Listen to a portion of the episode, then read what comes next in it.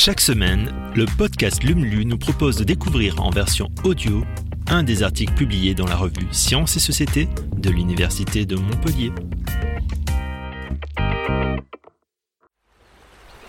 Vaste domaine d'exploration, mais aussi habitat et source de nourriture, c'est aux océans que ce 18e numéro est consacré. Alors n'hésitez plus et plongez dans l'univers de l'hume.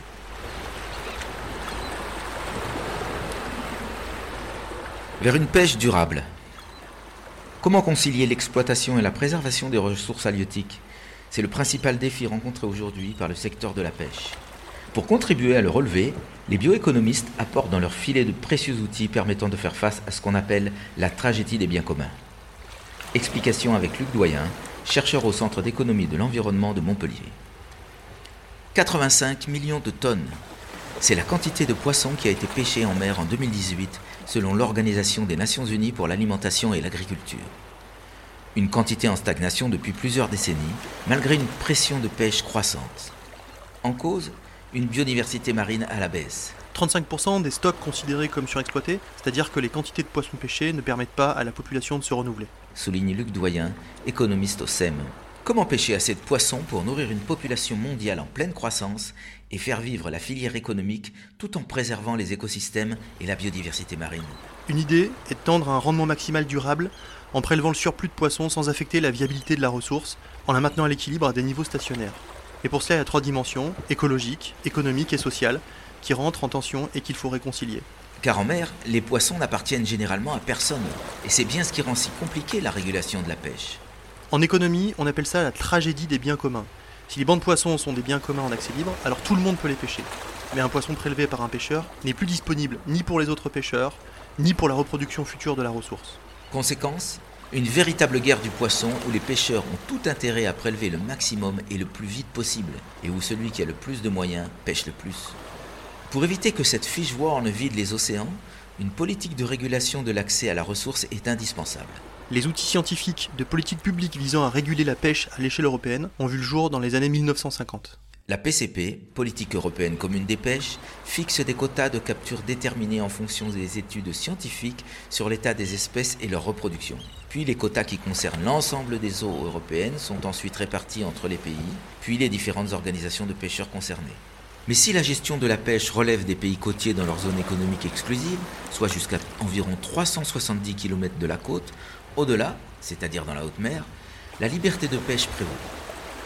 Dans ces zones non régulées, on fait ce que l'on veut, et pour éviter les dégâts de la course aux poissons, il faut une politique de coordination et de coopération entre les acteurs à l'échelle supranationale.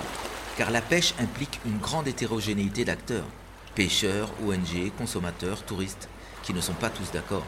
La politique publique est donc un levier capital pour préserver les ressources et l'apport de l'économie de l'environnement, il est majeur et même précurseur. L'économie n'est pas hors sol, elle apporte ici des concepts, des méthodes d'évaluation pour établir des recommandations et des instruments pour opérationnaliser des stratégies et des objectifs. Plusieurs types d'instruments issus de la recherche en économie ont ainsi été proposés pour faire face à cette tragédie des biens communs. Des instruments réglementaires notamment. Comme par exemple les quotas de pêche ou encore les aires protégées qui ont pour but de limiter l'accès aux ressources.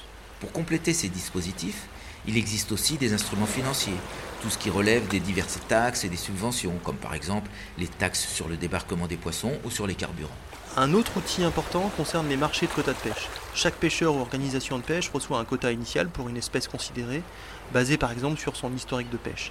Mais si un acteur veut pêcher plus que son quota initial et qu'un autre ne va pas utiliser tout le sien, on peut faire un transfert via un marché avec un prix de quota, à l'image du système communautaire d'échange de quotas d'émissions de gaz à effet de serre. Ces marchés de quotas de pêche sont largement utilisés en Nouvelle-Zélande, mais en Europe, pour l'instant, c'est plutôt un système de troc qui prévaut.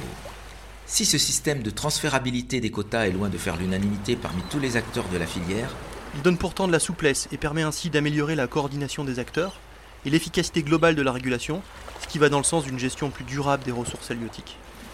Autre outil proposé par les économistes, les écolabels censés garantir aux consommateurs que le poisson qu'il achète a été pêché d'une manière responsable, dont le plus connu est le label MSC, pêche durable.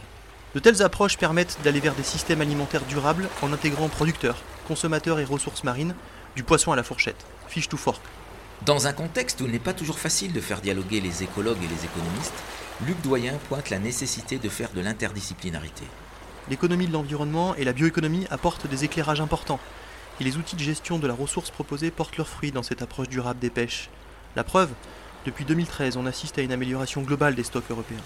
L'heure n'est pas au catastrophisme, mais beaucoup de défis restent à relever pour une approche durable, résiliente et écosystémique des pêches maritimes.